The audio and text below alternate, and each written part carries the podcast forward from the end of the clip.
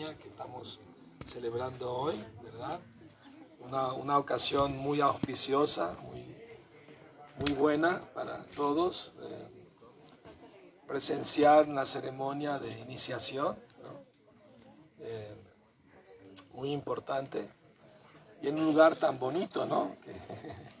Muy, muy agradable, ¿no? La verdad, una vista espectacular, ¿no?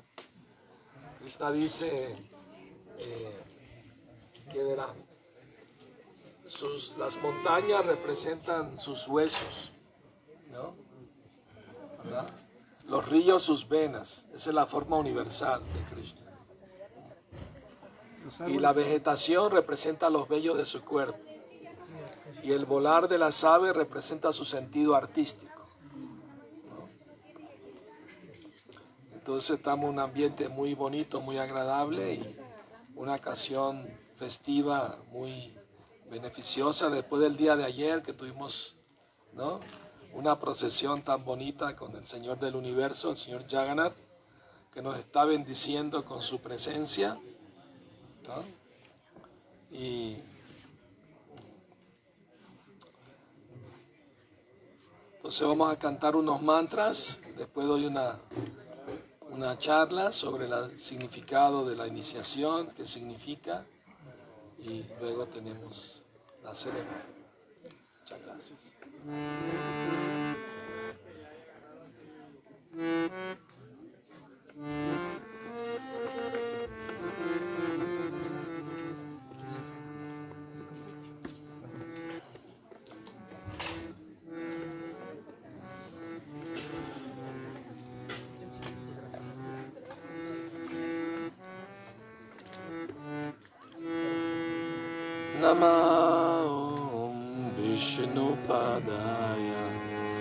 Krishna prastaya bhutale Shrimate Bhakti Vedanta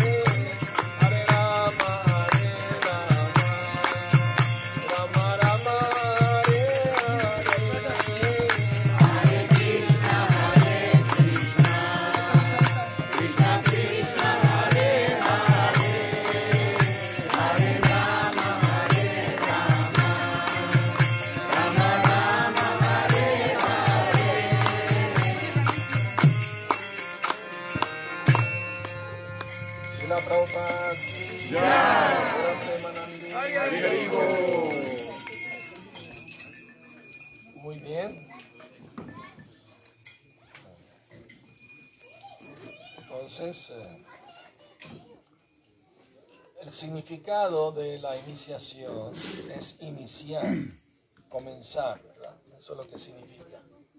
Eh, comenzar formalmente, formalizar la relación de guru-discípulo y la conexión con Krishna, por supuesto, se formaliza. En la escritura se dice que, que cuando alguien recibe la iniciación, eh, porque de verdad está interesado en la vida espiritual. Alguien que no tiene interés en vida espiritual no necesita tener un guru, un maestro. Alguien que solo necesita, quiere eh, vida espiritual, necesita la guía de un maestro espiritual. ¿verdad? No es una moda de simplemente, ¿no? De cambiarse el nombre por uno más bonito, que suene más hindú. no es, algo más eh, profundo, ¿verdad? Tiene un significado más profundo. Y el significado es que uno está aceptando lo que dice Krishna. Krishna en el Bhagavad Gita dice eso, dice... Eh, Tadvidhi pranipatina pariprashnena sevaya gyanam darshina. Tan solo trata de aprender la verdad acercándote a un maestro espiritual genuino. Hazle preguntas pertinentes y ríndele servicio ya que el alma iluminada eh, puede impartirte conocimiento. Entonces, esa es la instrucción de Krishna en el Bhagavad Gita. Entonces, si uno sigue esa instrucción y uno de verdad quiere entregarse a Krishna, porque el, tema de la iniciación es que uno quiere entregarse a Dios, quiere seguir lo que, lo que Dios Krishna dice, ¿verdad? Y el maestro espiritual que repite las palabras de Krishna. Entonces es muy importante eso, que el maestro sea genuino y el discípulo sea genuino también. Shrotriyam Brahmanishtam son las, las eh, cualificaciones del maestro. Shrotriyam quiere decir que escuchó muy bien de su propio maestro. Y lo entendió y lo asimiló y, lo puso en práctica. Shrotriyam, el oído, muy importante. ¿Ah? Incluso materialmente el oído es muy importante. Si, si tú estás en un apartamento, un edificio, y de repente a las 2 de la mañana hay un fuego, ¿no? Y, si escuchas los gritos, la gente, fuego, fuego, sálvense, te despiertas y te salvas, ¿no? Pero si nadie grita, nadie entiende, entonces vas a sentir fuego muy tarde, ya está muy cerquita, ¿no? Para que lo sienta el tacto ya es tarde para salvarse. Pero el oído te puede salvar a tiempo si te despiertas, ¿verdad? Así mismo, para la vida espiritual, oír es muy importante. Prabhupada dijo una vez, como mi uh, bienvenido su Santiago Rupresal Swami, que muy, muy abondadosamente nos acompaña el día de hoy. mi muy querido amigo, es el amigo más cercano que tengo en el movimiento. Bueno, entonces, eh, Prabhupada dijo una vez, como yo aprendí a escuchar bien de mi maestro espiritual, ahora puedo hablar bien. Entonces es muy importante aprender a oír bien. Y podemos escuchar a Prabhupada todos los días si leemos sus libros nos relacionamos personalmente con él. Ah, una vez un devoto le dijo a Prabhupada, Prabhupada, por favor, dame tu misericordia. Y Prabhupada le dijo, ya te di mi misericordia, lee mis libros. Hoy estamos una campaña para animar a los devotos a leer los libros. Entonces queremos la misericordia de Prabhupada, el fundador, maestro fundador de la Sociedad Internacional para la Conciencia de Krishna, quien trajo todo esto a, a, todo el mundo occidental, tenemos que aprovecharle esos libros. ¿no? Muy importante. Diariamente, una hora diaria, o dos, si se puede. Y, algunos de estos nunca leen, es la verdad. ¿Por qué? Porque no tienen la costumbre de leer. Entonces hay que crear el buen hábito de leer vean leyendo cualquier tontería, los diarios, los periódicos, ¿no? ¿No? cuenta un chiste de que una vez un, ¿cómo se llama? un predicador cristiano fue a un lugar donde no había cristianismo, nadie sabía nada. Y fue a las minas donde trabajaban los mineros. Entonces le estaba predicando a los mineros. Tienen que, entregar, tienen que entregarse a Jesucristo, si no se van, van a sufrir. ¿Y quién es Jesucristo? ¿Cuál es su número? Porque todos tenían un número, ¿no? De trabajador minero, ¿no? Y uno, no, no, no es uno de ustedes, es el Hijo de Dios que vino a salvar la gente. Y si no se entregan a Jesús, a Jesús, se van al infierno. ¿Y qué es el infierno? Ah, no saben, no. Es un lugar oscuro donde hay azufre, hay fuego. No, pues aquí también las minas, pues no se asustaron con el, la descripción del infierno. Pero entonces el, el predicador dijo, en el infierno no hay diarios para leer, no existen allá, revistas ni periódicos, no existe. Ah, qué horrible, no queremos ir para allá. Otro chiste que cuenta el maestro de Prabhupada, Bhaktisiddhanta Saraswati. Eh, entonces la gente como no sabe, entonces es ignorante, ¿ah? eh, piensan que son felices con lo que están haciendo, con la vida que llevan. Pero eso se debe a la ignorancia. Hay un dicho que dice, la ignorancia es la felicidad de los tontos. Entonces Baptista Charaswati cuenta la historia de un predicador que le está hablando a un borracho, un alcohólico. Si usted sigue tomando así, se va para el infierno. Bueno, pero mi papá y mi abuelo también toman. Ellos van al infierno. También, mi tía, mi tío, empezó a nombrar a todos los familiares, mis sobrinos, todos van al infierno, todos si toman van al infierno. Mis amigos, el barbero, la esposa, este, el otro, empezó a nombrar a todos los amigos, también van para el infierno. El borracho dijo, bueno, entonces el infierno va a ser el cielo para mí, voy a estar con mis amigos y familia.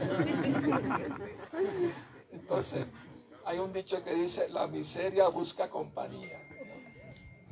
No hay que sufrir solito, hay que sufrir acompañado. Pero no, la conciencia cristiana al revés, invitamos a todo el mundo a ser feliz juntos, ¿no? Con la vida espiritual, con la, con la conciencia de, Dios, de Krishna, ¿no? Que es algo tan bonito, tan importante, ¿verdad? Qué bien se siente uno cuando está en armonía con Dios, que está haciendo lo mejor que puede para complacerlo. Porque esa es toda la idea, ¿verdad? Complacer a Krishna, si uno, si uno hace su mejor esfuerzo de llevar una vida pura, moral, principios morales, ¿verdad? Eh, éticos, entonces, eh, ¿verdad? O sea, si una persona eh, es, ética, le podemos poner un número uno, ¿no? Y si además de ético, también, ¿cómo se dice? Es una persona caritativa, pues le gusta dar caridad porque tiene dinero, es rica, entonces le podemos poner un cero al lado del uno, ¿no? Si además de eso eh, nunca miente, dice, ¿no? Me explico. Eh, le gusta ayudar a la gente, entonces le podemos poner otro cero, ya tiene 100. Pero si le quitas la virtud del primero, se queda con puros ceros. O sea, si no hay virtud, lo demás se pierde. Entonces, la virtud es seguir principios, ¿verdad? De, vida. por ejemplo, en Costa Rica, si tú le preguntas a cualquier persona en la calle cómo está, él te va a decir, pura vida. Pura vida quiere decir que le va bien, pues que está disfrutando la vida. Yo les digo, si quieren pura vida, tienen que llevar vida pura. Vida simple, pensamiento elevado. Ese es nuestro lema, ¿verdad? Vida simple quiere decir no complicarse mucho la vida.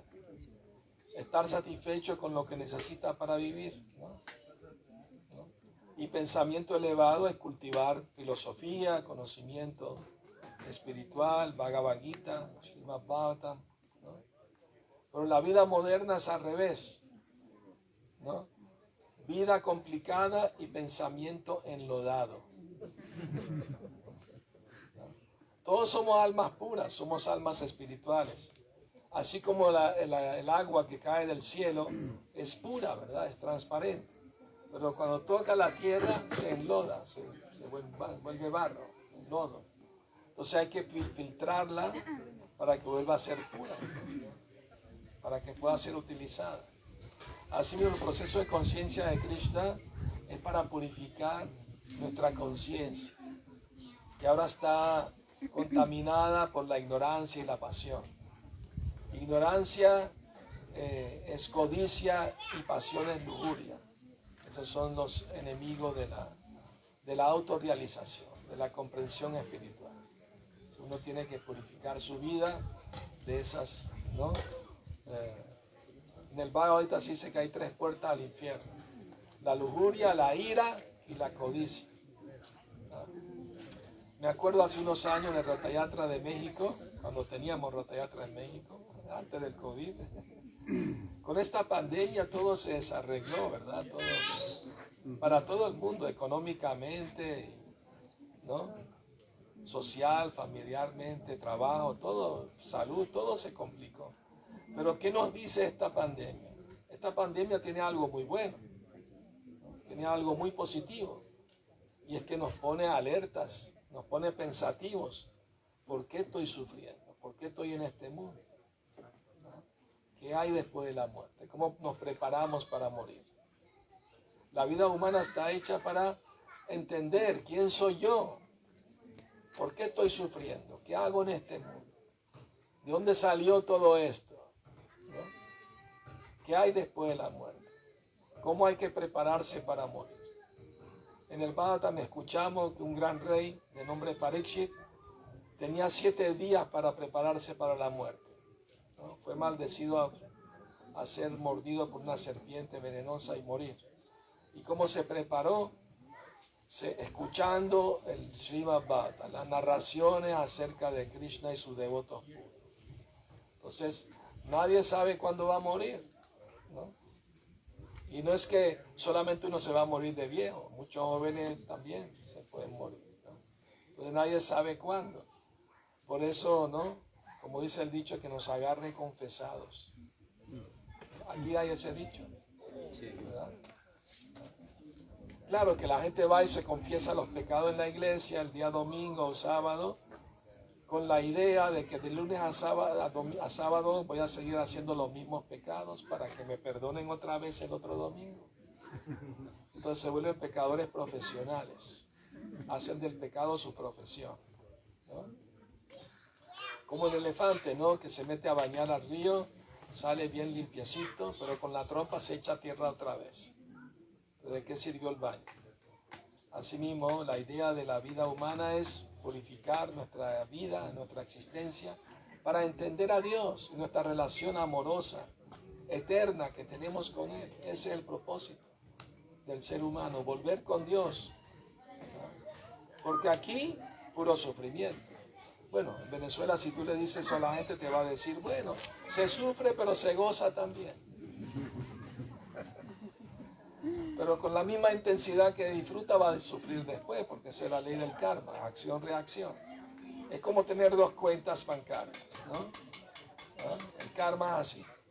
Cuando sufres, baja la cuenta del mal karma. Se disminuye el mal karma. Cuando disfrutas, baja la cuenta del buen karma.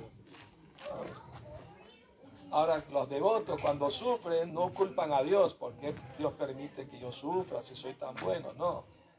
Devoto piensa, debería estar sufriendo mucho más por mis fechorías pasadas. Pero Krishna es tan bondadoso conmigo que me está minimizando lo que en realidad me hubiera tocado si no estaría consciente de Krishna. Es muy importante entender eso. Por ejemplo, en la Segunda Guerra Mundial, muchas señoras piadosas alemanas iban a la iglesia a orar a Dios para que sus maridos regresen sanos y salvos de la guerra. Una guerra muere mucha gente. Y muchos de esos hombres se murieron en la guerra. Entonces las mujeres se volvieron ateas. Ah, Dios no nos escuchó, no nos, eh, no nos complació el deseo, entonces se volvieron ateas. Eso es poca fe. Dios nuestro, no es nuestro sirviente, el office boy que tiene que hacer todo lo que uno le pide. Por eso hay dicho, el hombre propone y Dios dispone. Entonces es muy importante entender cómo suceden las cosas y por qué suceden. Y qué enseñanza nos están dando. Nos están dando la enseñanza de que tenemos que prepararnos, ¿no? No solo para la vida, sino también para la muerte, para las dos cosas. Tenemos una filosofía de morir para vivir, morir para vivir. Y le voy a contar una historia en relación con esto, con la idea de morir para vivir. Una vez un hombre hindú comerciante de nombre Kumar se fue al África a hacer negocios. Y cuando terminó su negocio se fue a pasear a un parque. El parque es muy grande, muy bonito del África. Y, y mientras caminaba vio un árbol lleno de, ¿cómo se llama? Guacamayos o papagayos, ¿cómo lo llaman en México? Guacamaya, ¿no? Gracias, por allá. ¿Se entiende guacamaya? Sí, Bueno, entonces paró a admirar esos loros tan... Porque en la India no hay guacamaya. Entonces digo, oye, estos tan loros tan grandes y bien coloridos, bien bonitos, me gustaría capturar uno y llevármelo a mi casa. Entonces se fue sigilosamente por detrás y una rama bajita capturó a uno de los guacamayos y se lo llevó en contrabando a su casa. Ahí lo puso una jaula grande, muy bonita, bien decorada y, le daba buenas frutas y nueces y semillas al, al loro para tenerlo contento. Los amigos que venían de visita, oye, qué loro tan bonito, ¿dónde lo sacaste? Me lo traje del África, ah, qué interesante. Y entonces el loro empezó a enseñarle, el, Kumar le empezó a enseñar palabras en hindi al loro, ¿no? Étnica paisaje. Quiere decir cuánto cuesta esto, como era comerciante, ¿no? ¿Cuánto cuesta esto? Entonces, bueno, eh, el loro aprende rápido, ¿no? Saben que hay una historia eh, de hace unos años que tenía muy asombrado a los científicos. Un loro africano que sabía mil palabras. Pero lo más asombroso es que él sabía componer sus propias frases con esas palabras. Eso nadie se lo enseñó. Por ejemplo, si te ve comer mango, dice, oh, qué mango tan rico, dame un poquito. y si te ve hablando por tener, ¿qué tanto le hablas? Párale ya. bueno, entonces el, el loro de nuestra historia también aprendió muchas palabras en hindi, ¿no? Y como al año, el Kumar le dice, oye, querido Lorito, voy a visitar la África de nuevo para mi negocio y pienso ir al parque donde te, encontré. Si veo a tus amigos, ¿quieres mandarle un mensaje? yo, sí, sí, por favor, si ve a mis amigos, dile que los extraño, los quiero mucho, ¿ah? pero que estoy feliz en esta jaula porque me das buenas frutas y buenas comidas, ¿no? Está bien, le voy a decir el hombre fue al África y fue al parque y se paró frente al árbol, ahí estaban todos los guacamayos ahí, como que les gustaba mucho ese árbol. Se paró y le dio el mensaje. Su amigo los quiere, los extraña. Pero está feliz en la jaula por todo lo que bueno que le doy. Y cuando terminó de decir eso, uno de los guacamayos cayó muerto, fulminado. Tuvo un paro, parece, parece que tuvo un paro cardíaco. Pobre. Y el hombre de Kumar se puso triste, oye, pobre guacamayo, ¿no? Al morle la noticia lo puso triste, quería mucho a su amigo, quién sabe. Pues lo siento mucho por él. El hombre regresó a la India, se paró frente a la jaula de su lorito y le dijo, a, dijo, vi a tus amigos y le di tu mensaje, pero lamento decirte, ¿no? Eh, que al decir el mensaje, uno de tus amigos cayó muerto. Lo siento mucho. Y cuando el guacamayo dentro de la jaula escuchó esto, él también cayó fulminado, muerto dentro de la jaula. Uy, uy, uy, no debía haberle dado esa mala noticia. Mira que se infartó el pobre guacamayo. Tanto que yo lo quería, pobrecito. Hasta se puso a llorar, Kumar, de la tristeza, ¿no? Pobrecito. Bueno, abrió la jaula, sacó el cuerpo muerto, se lo llevó al patio de su casa lo puso en el césped y fue a buscar una herramienta para hacerle su tumba, para enterrarlo ahí en el jardín. Y cuando caminó tres pasos, el guacamayo salió volando y se paró en la rama de un árbol. Y Kumar quedó sorprendido. ¿No estabas muerto? Me engañaste. ¿Por qué lo hiciste? Y el guacamayo le dijo, bueno, lo hice porque mi amigo del África me mandó un mensaje muy importante. ¿Y qué, qué mensaje te mandó? Que tenía que morir para vivir, tenía que hacerme el muertito para escaparme de la jaula. O sea que el otro, el otro loro tampoco se murió. Solamente le mandó el mensaje hasta el muertito. Entonces la moraleja, la enseñanza de la historia es que el cuerpo es como la jaula y el pájaro o el oro es como el alma espiritual, la jiva, ¿no? Atma. Entonces, por más que tenga buena comida, no está feliz, tiene que estar libre para ser feliz. Así mismo, estamos ahorita condicionados, ¿verdad?, a la jaula del cuerpo material. Y eso significa tener que experimentar vejez, enfermedad y muerte. Entonces, no estamos felices, por más que querramos tratar de ¿no? acomodarnos, ¿no? el cuerpo tarde o temprano empieza a darnos muchos problemas. Entonces, la idea es salir de la jaula. ¿Y cómo uno sale de la jaula? Haciéndose el muertito. ¿Cómo se hace uno el muertito? Cuando vienen las tentaciones de Maya a seducirte, te haces el tontito, no el muerto. Para no dejarte seducir por la ignorancia, por la ilusión de este mundo. ¿no? Es muy importante esa lección, morir para vivir. Entonces, sin mayor demora, vamos a, mencionar las 10 ofensas que se deben evitar cantar de los santos nombres. Eh, porque a todo el mundo se le invita a cantar de Krishna, es muy bueno para todos, limpia el corazón, limpia la mente. La mente es como un espejo lleno de barro y de sucio y uno no se ve bien eh, ahí reflejado cuando se para frente al espejo. Pero si agarra un paño y lo va limpiando, entonces uno va viendo su imagen mejor, reflejada en el espejo. Así el mantra Hare Krishna tiene ese poder limpiador de limpiar la mente. La mente tiene seis enemigos. La lujuria, la ira, la codicia, la envidia, el temor y la ilusión de la ignorancia. Seis enemigos. Imagínate que tu casa llegan seis personas así de repente, ¿no? Ya, bienvenido, ¿qué, qué puedo servir? Y se sientan en el sofá y, dale que hable y que hable y pasan horas y no se van. Tú quieres que ya se vayan porque tienen otras cosas que hacer, ¿no? Entonces, ¿cómo haces para que se vayan por las buenas? Cuando llega la hora de la comida, pues no le das de comer. Y ahí mismo, ay, no, no tenemos que irnos a buscar su comida en otro lado, ¿verdad? Asimismo, a los malos pensamientos no hay que alimentarlos. Los indios eh, Sioux, pieles rojas de Estados Unidos, tienen un dicho, que toda persona tiene en el corazón un perro bueno y un perro malo. O sea, el perro malo representa todo lo malo. Odio, rencor, todo eso. Y el perro bueno representa todo lo bueno, la bondad, la calidad, etc.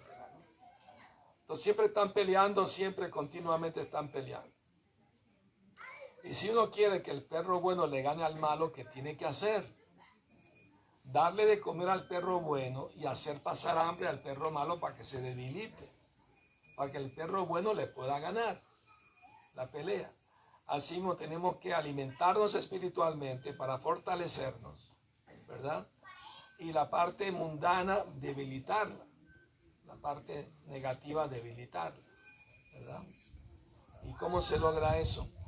Con la práctica de, cantar el mantra. Man significa mente y tra sonido liberador. Es un sonido que libera la mente de todo lo negativo. Gradualmente gradualmente, no va a pasar de la noche a la mañana. Tiene que todos los días practicar el mantra, ¿no? Hare Krishna.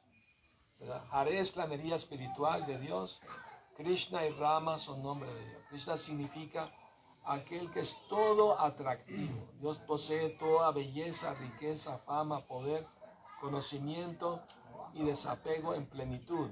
Por eso el nombre de Krishna es perfecto, significa aquel que es totalmente, supremamente atractivo. Y Rama quiere decir la fuente de toda felicidad espiritual. Todo el mundo quiere ser feliz, pero no sabe dónde está la verdadera felicidad.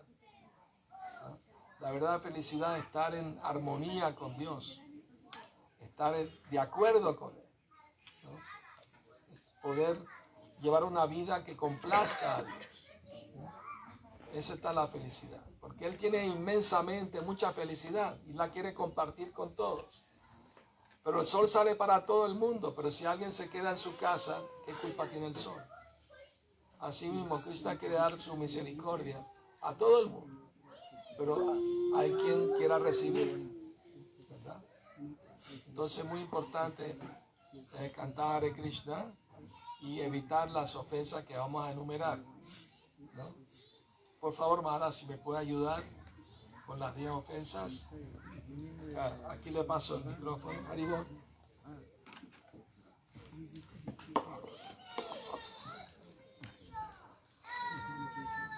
Hay que prenderlo. ¿Está prendido? Es el de este lado. No, esto se gira.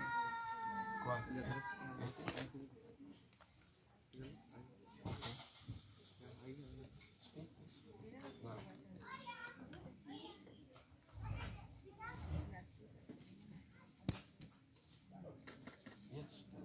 Hare Krishna. Hare Krishna. Lo primero quiero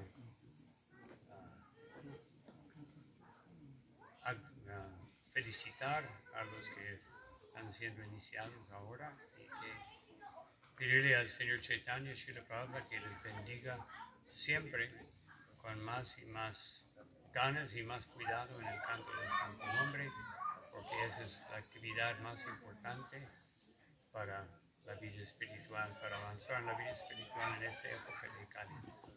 En otras épocas, ¿no? Ah, Satyayuga, meditación, Treta eh, sacrificios, Dwarpa Yuga, adoración de la deidad. Y hacemos todo esto, pero solo como complemento al canto del Santo Nombre. Entonces, para cuidarse del canto del Santo Nombre, hay que evitar las diez ofensas. La primera es blasfemar a los devotos que se dediquen a propagar el santo nombre del Señor. Pero eso no quiere decir que, bueno, cualquier otro ya puede ofender sin problema, sino eh, significa que es muy grave, muy grave. Eh, Sri Haridas Thakur él fue perseguido por eh, un casi musulmán, no el Chan casi, pero un casi musulmán, un, jefe en, en esta época en Bengal. Uh, los dirigentes eran musulmanes. Entonces, uh, ellos condenaron a él a la cárcel y luego hizo que todos los, presos cantaron el Mahamantra y, entendieron la, filosofía de la conciencia de Krishna y todos se pusieron felices y él casi se puso más enojado. ¿no? Estoy tratando de castigarlo y está predicando. Entonces lo condenó a, 20, a ser azoteado por 22, uh, 22 mercados. Y, y, y al final los, los verdugos dijeron, muere, por favor, muere, si no nos van a matar. Ay, quiere que muera, está bien. Entonces entró en un samadhi, una meditación muy profunda. Parecía muerto.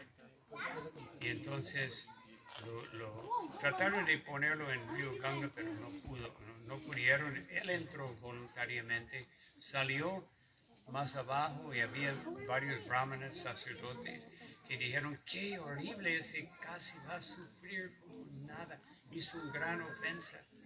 Y Haridas dijo, ah, no, en realidad yo, yo merecía mucho más, porque yo escuché blasfemia contra de Krishna.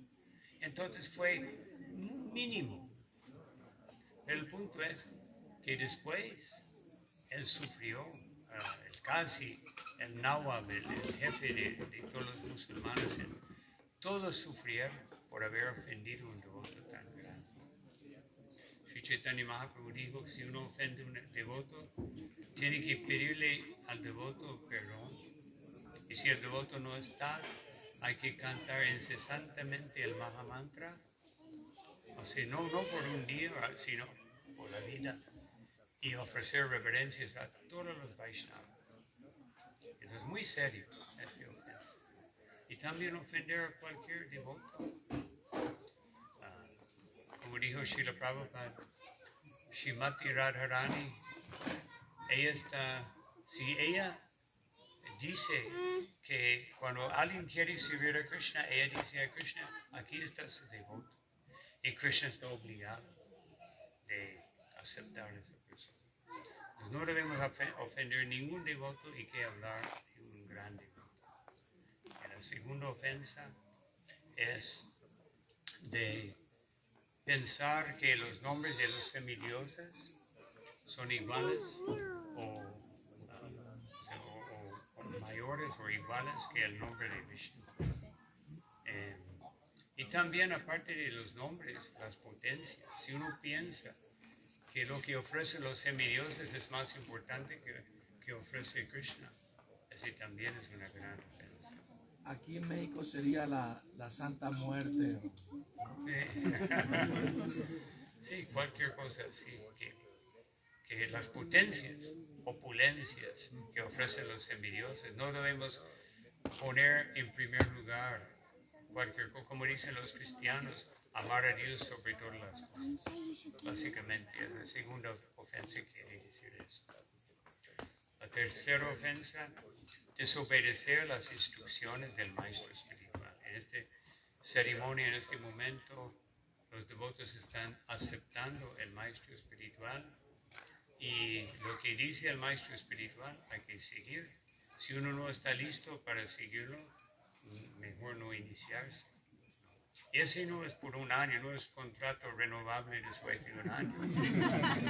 Sí, es, es por la vida y vida tras vida. Janame, Janame, Prabhu se.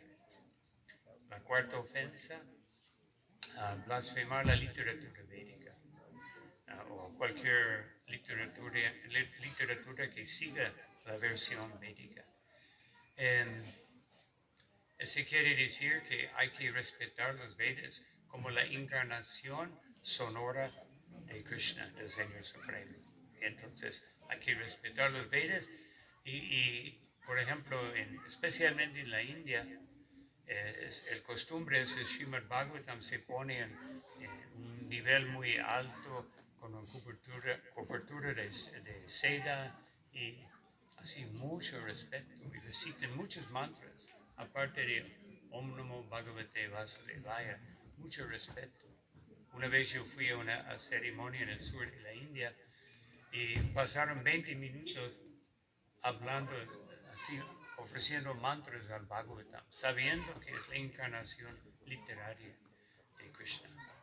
Entonces, y también no obedecer eh, los shastras también es una ofensa.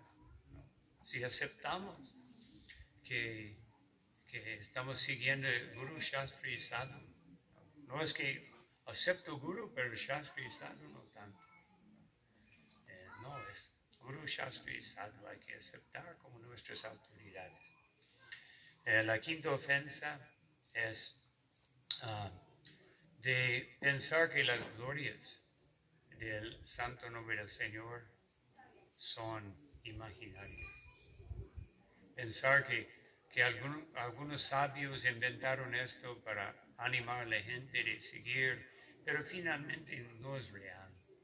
Todas las glorias, todo acerca de Krishna, toda la glorificación es sagrada y hay que siempre entender eso. No es que Narada Muni pasaba inventando cuentos para convencer a la gente de ser moralmente mejor, algo así. Eh, la, la sexta ofensa ah, es eh, pensar ah, ah, la- las glorias del Señor son exa- exageradas. Sí, entonces, eh, pensar que que es una exageración, pero la realidad es otra. Y la séptima eh, es eh, de, de pensar que de cometer actividades eh, pecaminosas apoyándose en que no hay problema, yo puedo, ah, yo puedo eh, neutralizarlas o eliminarlas a través del canto del santo nombre, no hay ningún problema. Shri Prabhupada dijo muchas veces, esa es la ofensa más grande que se puede cometer.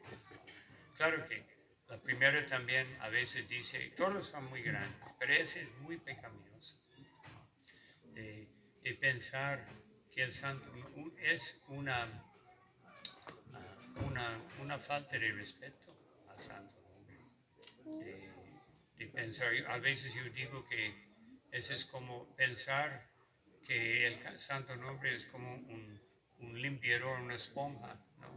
Nada más que, que hago cualquier cosa al santo nombre lo voy limpiando, ¿no? Pero vuelvo a ensuciarme.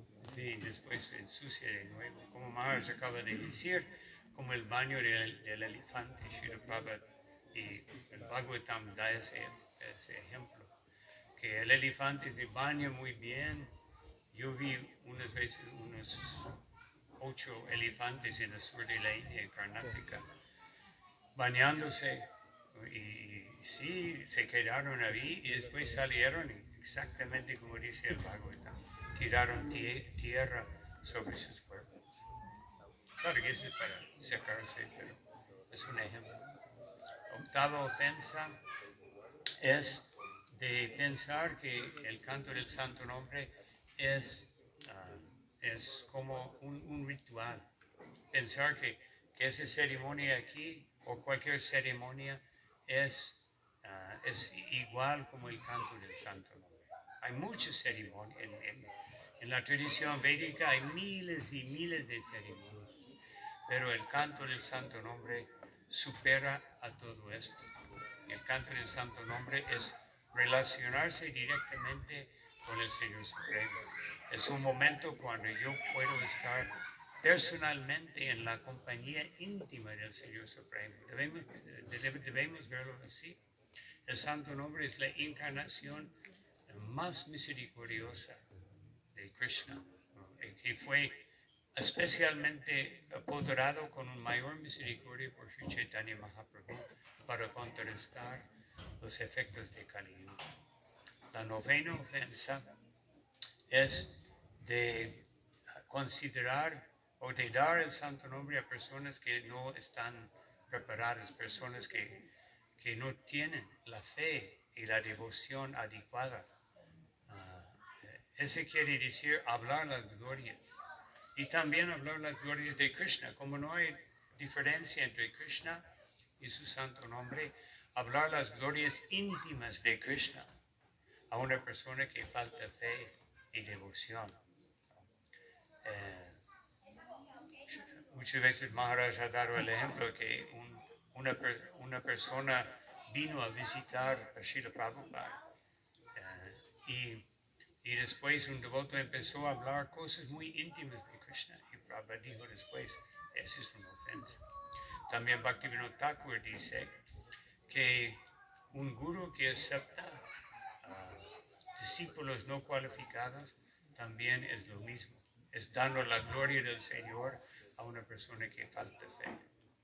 Y, y también Chaitanya Charitamrita en la pas- pasatiempo de Raghunath Goswami cuando él rechaza donativos de sus familiares siendo materialistas, aunque no eran muy materialistas, pero desde el punto de vista de, de la devoción más estricta y pura, eh, Srila Prabhupada dice que si un guru acepta un Vishayi como discípulo, una- un materialista, los dos pueden ir al infierno juntos.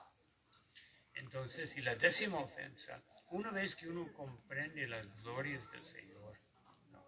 que, que aprende la gloria del Santo Nombre, que uno siga ah, desarrollando o ah, obteniendo más y más deseos materiales. Ah, uno, un- una vez que aceptamos la iniciación espiritual, el canto del Santo Nombre, y ya tenemos suficiente trabajo por toda la vida para tratar de contrastar los deseos que ya tenemos.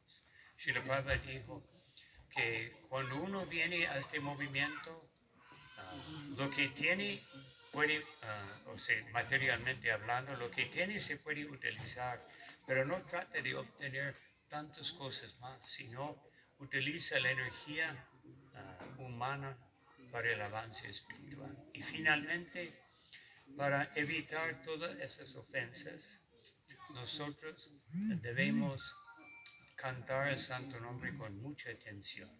Cantar sin atención eh, hace que, que las demás ofensas se vuelven, o sea, que uno tiene la tendencia de cometerlas. Entonces hay que cantar con debida atención. Srila Prabhupada dijo, como mínimo, cuando uno está cantando, uno debe pensar, uno debe escuchar cada palabra y uno debe pensar, aquí está Radha, aquí está Krishna, aquí está Vrindavan. Así, uno está entrando en el, en el plano espiritual, en el mundo espiritual, cuando uno canta el santo nombre. No es simplemente debemos estar cantando y pensando en otras cosas. Claro que sí, nos cuesta, pero debemos estar esforzándonos de traer la mente, como Krishna dice, Arjuna dice, la mente es muy rebelde. ¿Qué hago? Eh, Krishna dijo, eh, dice que Arjuna dijo, es más difícil de control- que controlar el viento. Y Krishna dijo, dijo, es cierto, hay que traerla de vuelta, como un niño pequeño. ¿no? Aquí hay niños pequeños. Y ¿no? si uno no se cuida, se va. Y uno no dice, ah, está jugando en la carretera, no hay problema, es karma. ¿no? Entonces tampoco debemos dejar que nuestra mente va jugando en Maya y no hay problemas. Pero yo estoy cantando. Entonces hay que cuidarse mucho eh, con esos días ofensas. Hare Krishna.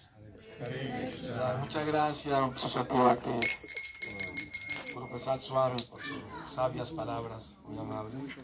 Eh, un comentario sobre la décima ofensa. Eh, dice, no tener ple- plena fe en el santo nombre y mantener apegos materiales a pesar de haber escuchado muchas instrucciones al respecto. ¿Quién no tiene apegos materiales? ¿Verdad? El asunto es no aumentarlos. ¿verdad? Tratar más bien de disminuir. Pero básicamente significa que después de recibir la iniciación del santo nombre, uno siga pensando que soy este cuerpo material y tengo que gratificar todos los deseos del cuerpo para ser feliz. Entonces eso es mantener apego material. Uno debe pensar, no soy el cuerpo, soy un alma espiritual. Soy diferente del cuerpo y de la mente. Porque si uno le hace mucho caso a la mente, ¿saben cuál es el peligro? De volverse demente. Y no hay que volverse demente, hay que volverse consciente de Cristo. Bueno, entonces vamos a empezar la ceremonia ahorita. Puede, empezar con el, ¿no? purificación. Ellos tienen que tener algo para purificarse.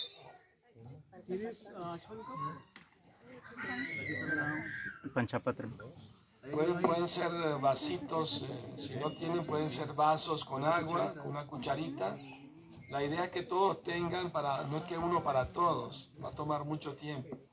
Si hay vasito con agua y cucharita, sería práctico hacer el achmana, ¿no? Entonces, tienen que cantar el mantra primero, Oma Pavitra. Yeah, yeah, they have to recite after you. Tienen que repetir el. Toma, Arigo, dale esto al devoto para que lo escuchen. You know Spanish, ¿no?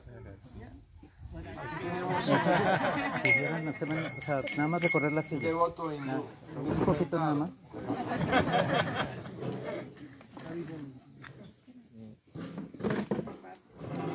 Ay, no, este, para no ponerme delante. So we gonna start. First we gonna purify ourselves. Habla español, no te entienden. No, Translate. Translate, translate.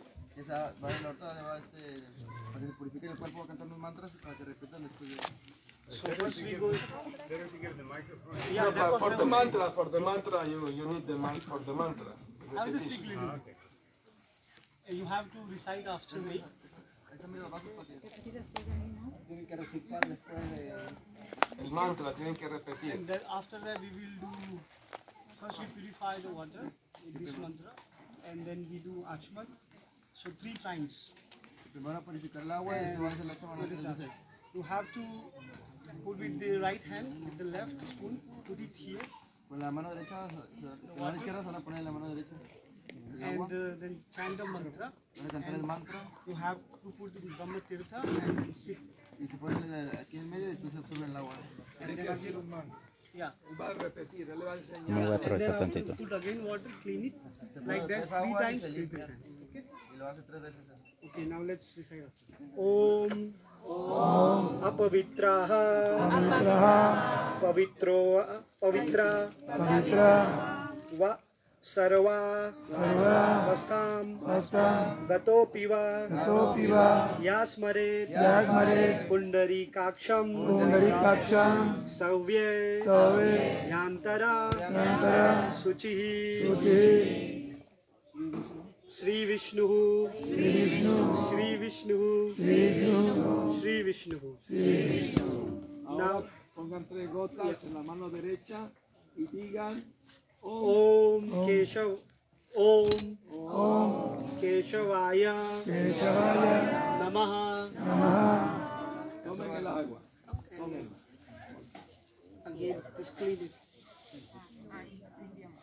Y ahora échense tres gotitas y la botan. Ahora, después de tomar, se Tres, gotas, tres gotas en la mano y se lo tiran en el agua. Retiran. Om Narayana Narayana Namaha Tres gotas y lo toman con la mano derecha. Y luego purifica.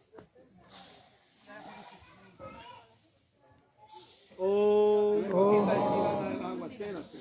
Tres gotitas y tiran el agua. Se purifican la mano. ¿Ya? Ok. Om Om Madhavaya Namaha Y ahora tres, tres gotitas y tiran el agua. Om Keshavaya Keshavaya Namaha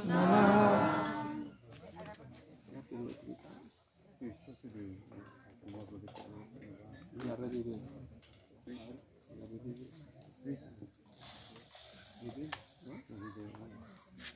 I Eso es, eso. Om Om Narayanaya Narayanaya Namaha. Y se tiran, se limpian la mano.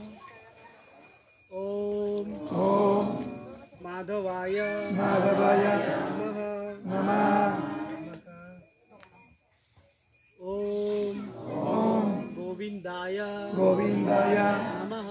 Namah.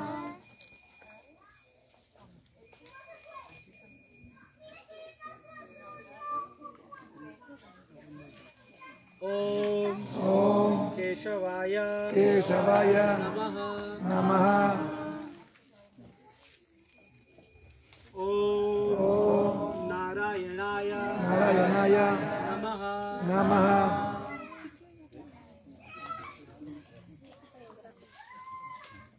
Om Om Keshavaya Keshavaya Namaha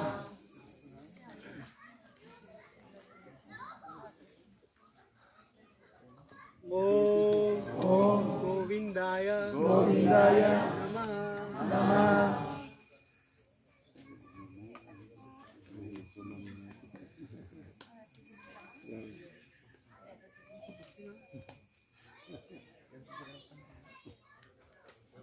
la cantidad.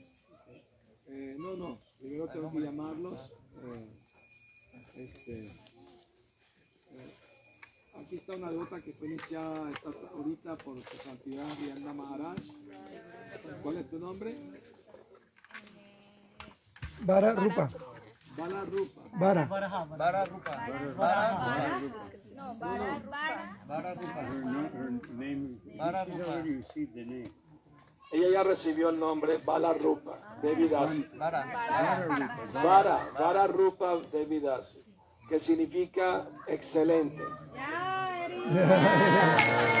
forma excelente. Ese es Radharani, es una forma excelente. Eh, ¿Ya recibió la yapa o la va a recibir? La voy a recibir. ¿Dónde está la yapa? La- no, no, no, la tiene todavía mi. Ah, todavía te la mandaré después. Bueno, buena suerte. Bueno, por lo menos está aquí sentado en la ceremonia, que es lo importante, ¿verdad? Muy bien, entonces yo ahorita voy a llamar a los eh, que van a ser iniciados. Primero voy a llamar a José Luis Se necesita algo ahí. para que venga a recibir una- su cojincito no. iniciación. Ah, ya. Muy bien. Este, por favor, me pasan el micrófono. Hare Krishna, pasen el micrófono. Que- a las deidades, a Prabhupada No es que no sé si un cojín, pero creo que no. y al maestro. Muy bien, El del rojo, el rojo, está bien. Ya, eh, el rojo. Ahora pasan el micrófono. Este, y le voy a hacer unas preguntas ahora. Eh, póngaselo cerca de- para que se escuche. ¿Cuáles son los cuatro principios que hay que seguir? No actividad sexual ilícita, no matanza de animales, no consumo de estimulantes, no especulación azarosa, no juegos de azar. O sea, no hay que matar los animales, pero comérselos está bien. No, no hay que matarlos ni comérselos. Y son los animales, pollito está bien, huevo también. Nada, no hay que matar nada. Bueno, nada, nada que tenga ojitos. Nada. ¿Y, y cuántas rondas va a cantar? 16 rondas diarias, lo mínimo. Muy Pueden bien. ser muchas más. Muy bien, muy bien. Bueno, en, en nombre, en nombre de Shila Prabhupada y el Guru Parampara, lo acepto como discípulo y su nombre ahora es Hari Venu Das.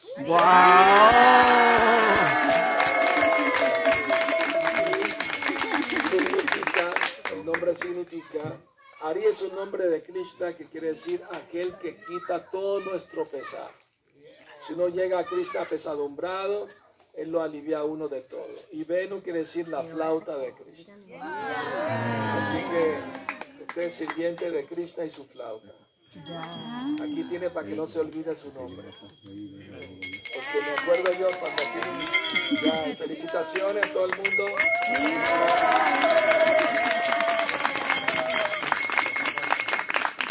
Ya, Haribenu Daski, ya. Entonces, eh, muy bien.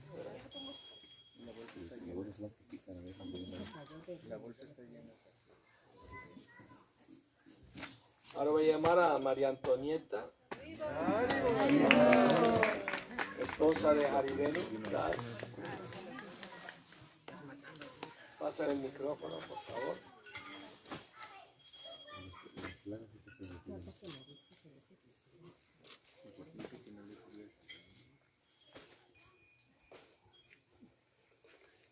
María Antonieta, ¿cuáles son los cuatro principios que promete seguir? No, mata, no matanza de animales, ni comer huevo, carne, pescado. Muy bien. El otro, eh, no actividad sexual ilícita, Muy bien. eh, no juegos de azar, y no drogas, alcohol. Estimulante, embriagante. sí. Bueno, ¿y cuántas rondas va a cantar? 16. ¿A la semana? Mínimo, no, 16. Ya, ya. Bueno, entonces en nombre de Shila Prabhupada y el Guru Parampara la acepto como discípula y su nombre ahora es Mahanandini Devidas. Un papelito para que no se olvide de su nombre. Nombre significa, es un nombre de Radharani, usted es sirvienta de Radharani que hace muy feliz a Krishna. Hare Krishna.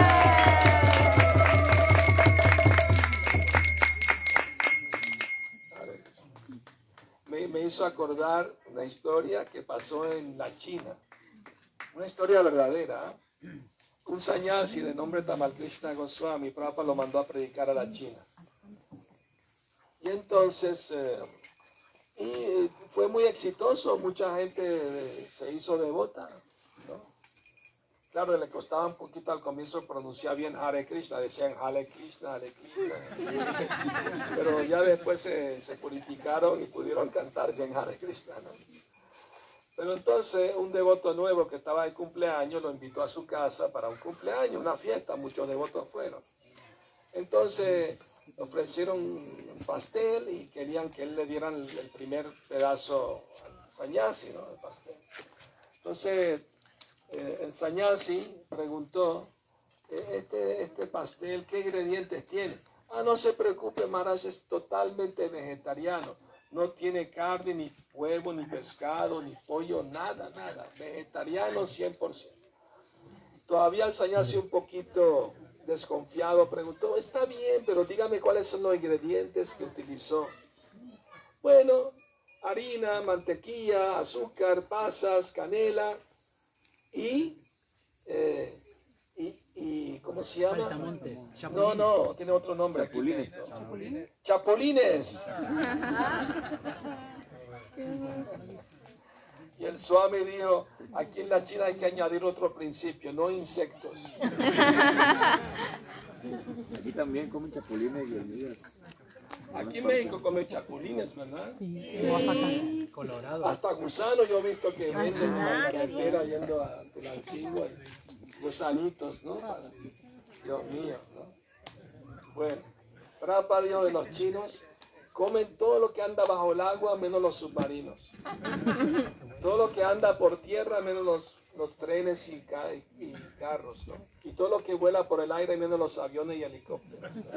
Nada más se salva. Y gracias a ello que tenemos el COVID. Porque por el murciélago, no sé qué historia, se vino el COVID, ¿no? Entonces, y el mismo presidente de la China dijo, oye, como que no sería mala idea que los chinos se hicieran vegetarianos, ¿no? Porque ningún virus viene de una planta, ¿verdad? Todos los virus vienen de, de animales. Pues si la gente es vegetariana no habría COVID, no habría nada de eso. Para que reflexionen, ¿no? Un poco. Bueno, vamos a llamar por último Bhakti Alejandra, de la ciudad de México.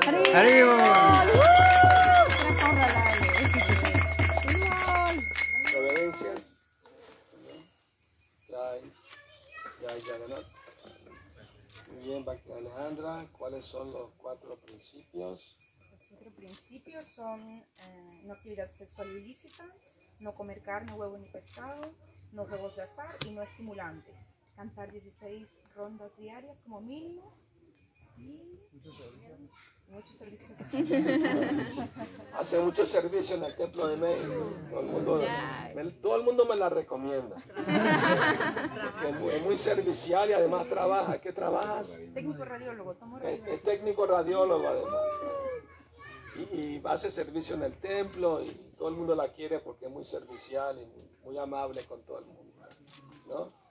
Y, bueno, entonces en nombre de Shila Prabhupada y el Guru Parampara la acepto como discípula. Y tu nombre ahora es Achintya Shakti de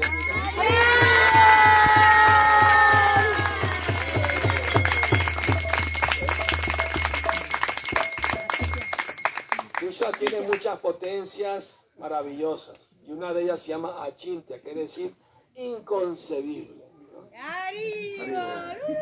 Hare Krishna. Ya. La potencia inconcebible de Krishna. La más inconcebible de todas es Radharani. Ella es la más inconcebible. Para entenderla hay que purificarse mucho, hacer mucho servicio y cantar mucho Hare. ¿no? Felicitaciones para Kirtia Shakti de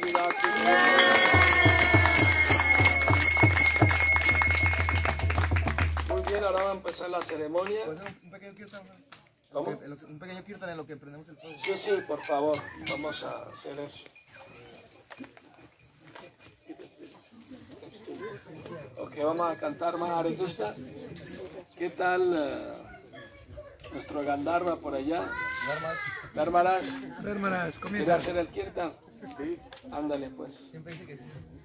El Mica dice que no al kirtan.